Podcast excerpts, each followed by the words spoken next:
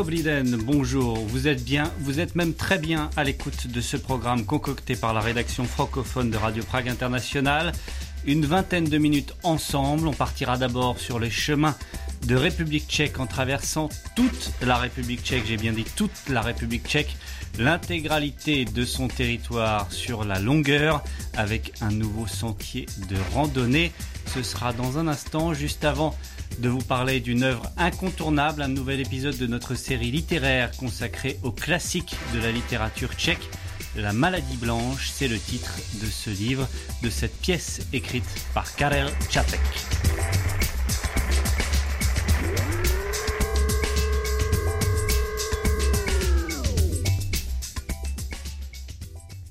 Avis à tous les férus de randonnée et amoureux de la nature, il existe désormais un nouvel itinéraire du nom de Cesta Českem, traversant toute la République tchèque par le nord sur un millier de kilomètres. Et oui, mille kilomètres qui relient le point le plus à l'ouest du pays, à la frontière allemande, jusqu'à l'endroit où se rejoignent les frontières tchèques, slovaques et polonaises.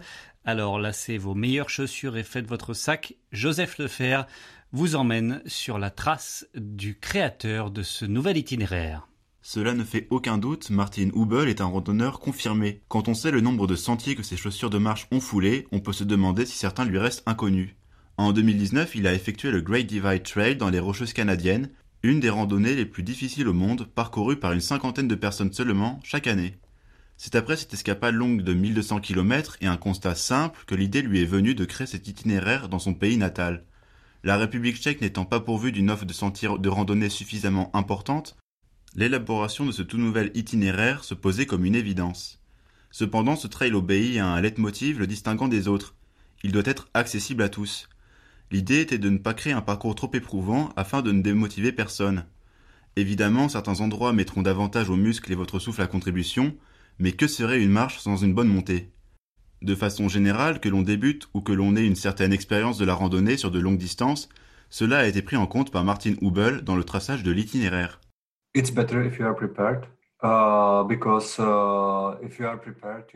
C'est mieux si l'on s'est préparé avant, car on sait à quoi s'attendre par la suite et on a plus de plaisir à faire ce circuit de randonnée. Bien sûr, il est possible de commencer directement le tracé sans préparation préalable, mais il y aura alors des passages qui seront un peu ardus et qui ne l'auraient pas forcément été avec de l'entraînement. Je ne dis pas qu'on doit être au maximum de ses capacités physiques. Une personne ordinaire devrait être tout à fait capable de faire cette randonnée. Au final, c'est à vous de décider comment vous voulez l'organiser. Il n'y a aucune obligation de terminer tel ou tel parcours. Nous vous donnons toutes les informations nécessaires pour que vous preniez plaisir à faire cette randonnée.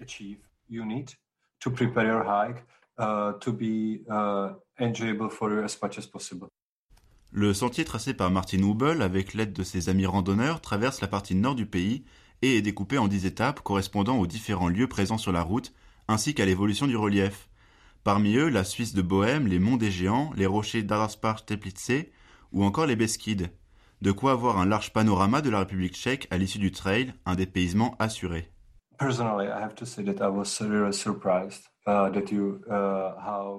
Personnellement, j'ai été agréablement surpris par la beauté des lieux. Quand nous étions en train d'établir cet itinéraire, nous avions un peu peur que la nature euh, que l'on trouve en République tchèque ne soit pas à la hauteur pour donner envie de faire une randonnée de 1000 km avec des endroits vides où il n'y aurait rien à voir.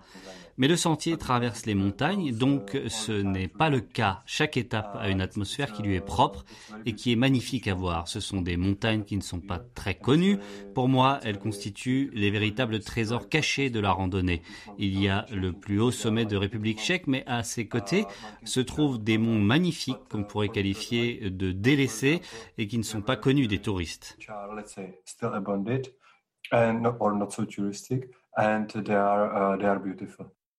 Martin Hubel a entamé les démarches pour que l'itinéraire de son trail en Tchéquie soit intégré à l'ITRA, l'International Trail Running Association. Le site internet de Trail en Tchéquie a été traduit en anglais dans cette optique pour permettre aussi aux étrangers de planifier leur marche. Certains sont actuellement en train de randonner et de suivre l'itinéraire du trail, et d'autres l'effectueront durant l'hiver. Ici encore, cela dépend de l'expérience de chacun. Marcher en hiver induit de porter un sac à dos plus lourd, et les montagnes traversées par le circuit comportent des pistes de ski de fond, les randonneurs devront alors se changer en skieurs sur quelques kilomètres, Il faut environ compter une quarantaine de jours pour venir à bout du parcours, si l'on tient compte du fait qu'un marcheur moyen est en mesure de parcourir 25 km par jour. L'important reste que chacun trouve et adopte son rythme afin de s'approprier le chemin.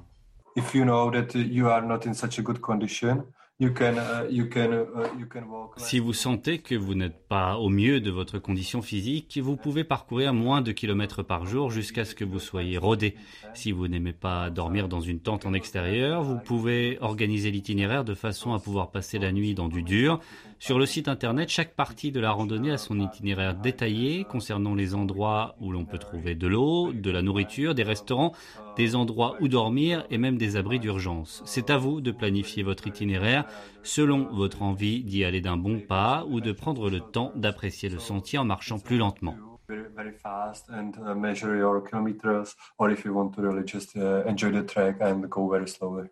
Ce sentier de randonnée est une manière agréable de découvrir la République tchèque d'un autre point de vue, aussi bien pour les locaux que pour les étrangers.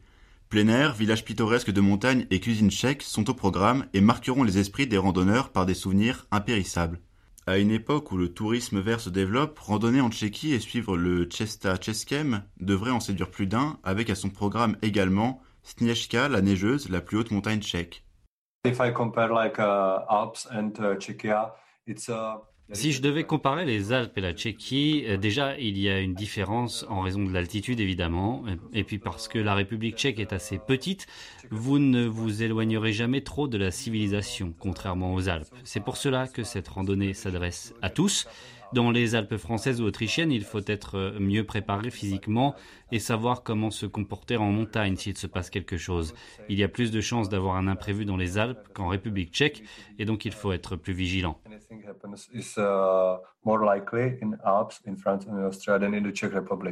Avant même le début de la haute saison des randonnées qui doit débuter en avril, Martin Hubel a reçu de nombreux retours positifs lui permettant d'envisager la prochaine étape, à savoir développer la partie sud de l'itinéraire.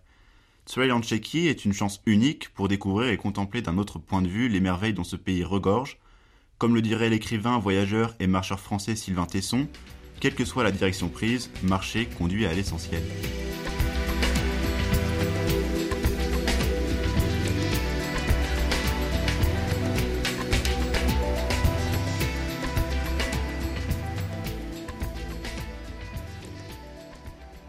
Suite de notre émission avec notre série, un nouvel épisode de notre série littéraire consacrée au plus grand classique de la littérature tchèque, une pandémie dont l'origine est en Chine.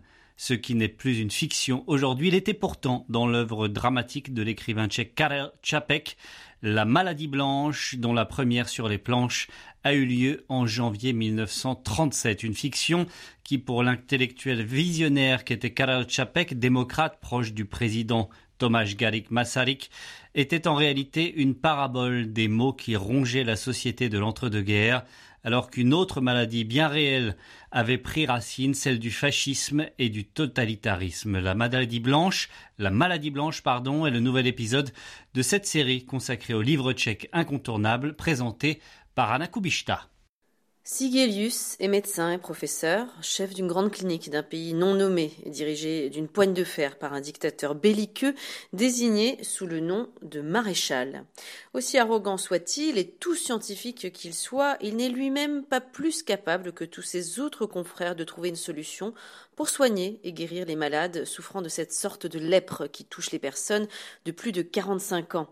Celle-ci se manifeste par des taches blanches qui, très vite après leur apparition, promettent aux malades une mort certaine en quelques semaines et dans d'atroces souffrances. Alors, quand un médecin des pauvres, le docteur Galen, se présente à lui avec l'annonce d'un remède miraculeux, le professeur Sigelius est d'abord dubitatif, mais faute de mieux accepte de lui faire tester son médicament dans sa clinique.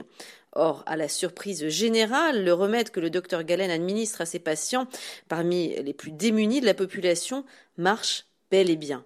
Sauf que celui-ci pose une condition pour en révéler la formule secrète, les États doivent s'entendre pour instaurer une paix mondiale. Karel Čapek lui-même disait de sa pièce qu'elle traitait du conflit entre les idéaux de l'humanité et la démocratie avec ceux des dictatures toutes puissantes. Mais l'histoire de la maladie blanche n'est toutefois pas si noire et blanche. Le docteur Galen est certes du côté de l'humanisme, mais son refus d'offrir son remède à tout un chacun et son choix assumé de laisser mourir une partie de la population si ces conditions ne sont pas respectées rend son personnage bien plus complexe. Pour Zdaniak Vacek du mémorial Karel Čapek de Stara le message de Karel Čapek peut de ce fait paraître totalement sans espoir, mais là aussi, c'est plus compliqué. Samozřejmě tam je, tam je veliká otázka, jestli má jako lékař, protože eh, Évidemment, ici se pose la question de savoir si en tant que médecin qui a prêté le serment d'Hippocrate, il a le droit de faire ce choix-là. De nombreux médecins ont d'ailleurs critiqué Chapek à l'époque pour cela, estimant qu'il dénigrait la profession et rappelant qu'un médecin n'a pas le droit à aucun moment de se comporter comme le fait Galen. D'un autre côté, Chapek avait le sentiment que la situation était tellement extrême à l'époque que la vie de millions de personnes était en jeu et donc qu'une époque extrême allait de pair avec des choix extrêmes.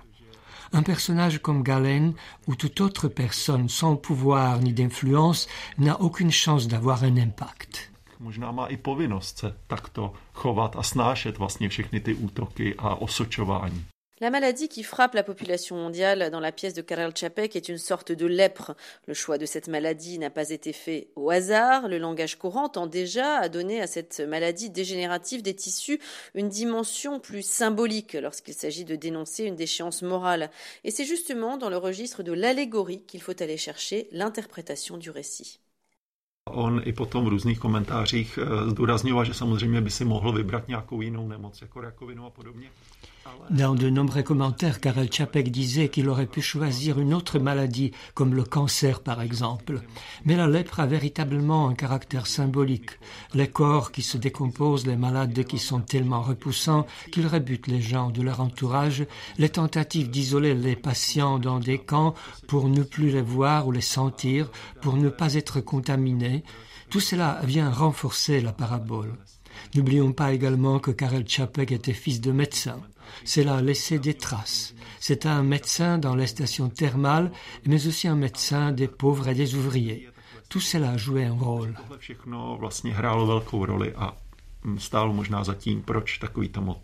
Dans la maladie blanche, la folie belliqueuse du dictateur entraîne peu à peu sa population dans la guerre. Ce n'est que lorsque l'industriel Kruk, pourvoyeur des chars de combat et de l'armement militaire nécessaire au maréchal, tombe malade à son tour, puis que le dictateur est également touché, ce n'est que lorsque la peur de la mort et de la souffrance physique empoigne ce qu'il reste de conscience à ces puissants qui se croient intouchables, ce n'est que quand leur finitude devient soudain palpable, que soudain la condition du docteur Galen de promouvoir une paix mondiale en échange du remède devient envisageable. Mais à ce moment-là, il est déjà trop tard, la guerre est engagée, les foules sont fanatisées, et c'est une masse anonyme et enragée qui piétine le docteur venu apporter son médicament maréchal, désormais prêt à s'engager pour une fin des hostilités. Comment le message pacifiste mais sans espoir de Karel Čapek a-t-il été reçu en 1937 lors de la première de la pièce Zdeněk Vacek?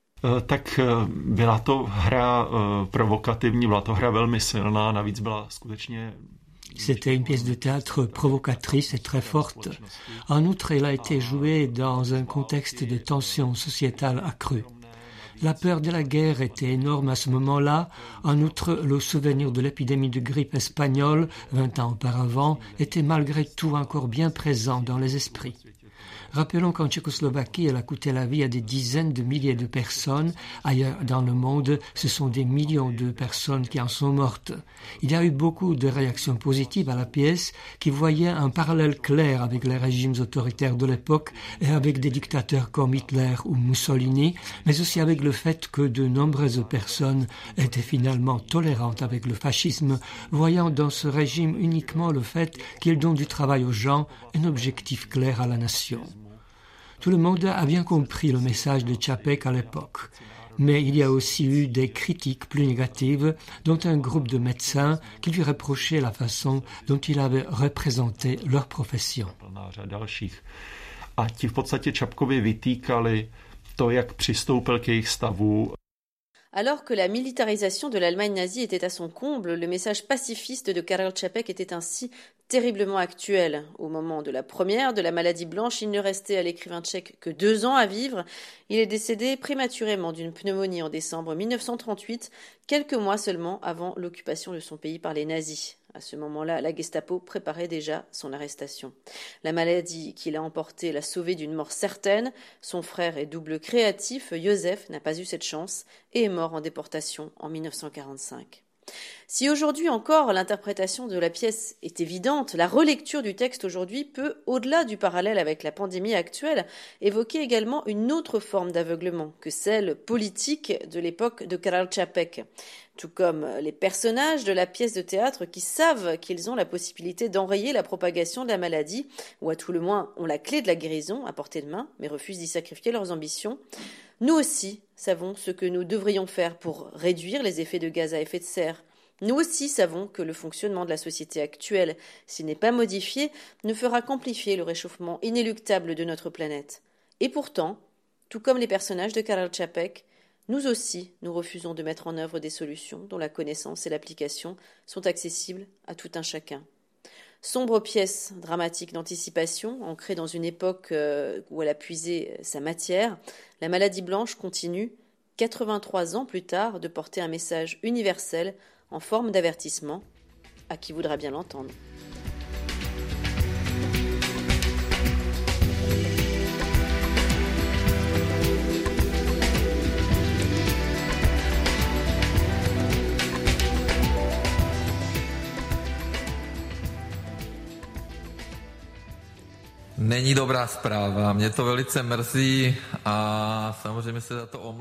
Ce n'est pas une bonne nouvelle, ça me désole, je m'en excuse, ce fut une décision difficile à prendre, mais les chiffres sont à la hausse. C'est ce qu'a indiqué lundi soir le Premier ministre tchèque Andrej Babiš, deux semaines après avoir été assoupli. Les règles seront donc renforcées dès la première minute après minuit dans la nuit de vendredi à samedi. Une nuit qui marquera d'ailleurs la première nuit de vacances scolaires pour tous les élèves et enseignants qui, à l'origine, devaient continuer à aller en classe jusqu'au 23 décembre. Ce sera d'abord le retour du couvre-feu nocturne entre 23h et 5h du matin. En journée, la liberté de mouvement est de nouveau limitée pour aller au travail, se promener en cas d'urgence ou pour faire une activité sportive. Les rassemblements seront de nouveau limités à 6 personnes. Les bars et les restaurants pourront ouvrir jusqu'à 20h ce vendredi avant de devoir fermer complètement pour une durée indéterminée. La vente de repas et de boissons non alcoolisées à emporter sera possible. Les lieux de culte pourront remplir au maximum 20% de leur capacité, limitée à 20 personnes au total. C'est pareil pour tous les mariages et les enterrements. Même si le pays repasse au niveau 4 du système PSE, cette fois-ci les magasins resteront ouverts ainsi que les services comme les salons de coiffure ou de massage. En revanche, piscines, sauna et autres wellness doivent fermer à nouveau. Côté culture, musées et galeries refermeront à nouveau leurs portes au public, tandis que les salles de cinéma et de théâtre restent fermées depuis déjà plusieurs longues semaines. Il sera interdit de chanter en groupe, donc pas de chorale de Noël cette année. En revanche, les carpes pourront être vendues comme de tradition les jours précédant le réveillon au stand qui tous les ans apparaissent autour du 20 décembre avec les grands bacs remplis de ces poissons d'eau douce qui servent de plat principal lors du réveillon. Et les frontières, me demanderez-vous? Je vous remercie de m'avoir posé la question. Les frontières tchèques eh bien, se referment un temps soit peu, les hôtels et autres services d'hébergement étant de nouveau fermés à partir de ce vendredi soir. Le tourisme va être réduit à néant de rechef en cette fin d'année. Pour ce qui est de la possibilité d'entrer sur le territoire tchèque, les règles changent à nouveau et il est parfois très difficile, il faut bien le reconnaître, de s'y retrouver, même quand on s'adresse directement aux différents ministères concernés. Le ministère de la Santé vient de publier un document consultable sur le site de Radio Prague, www.radio.cz, pour tous les ressortissants étrangers désireux d'entrer sur le territoire tchèque à partir de samedi. Les règles ne sont pas les mêmes pour tous selon le pays d'origine, membre ou non de l'Union européenne, rouge ou orange sur la carte sanitaire établie par les autorités tchèques, avec une mention spéciale pour les ressortissants britanniques dont le statut avec le Brexit va changer en cette période déjà très compliquée.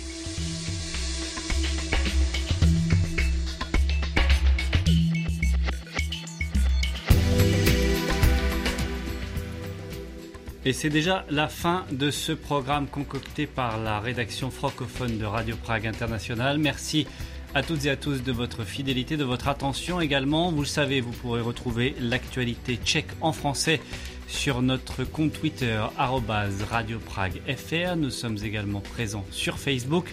En attendant, je vous souhaite une très agréable fin d'année à Prague ou ailleurs. Prenez soin de vous et de vos proches. À bientôt. Ahoy!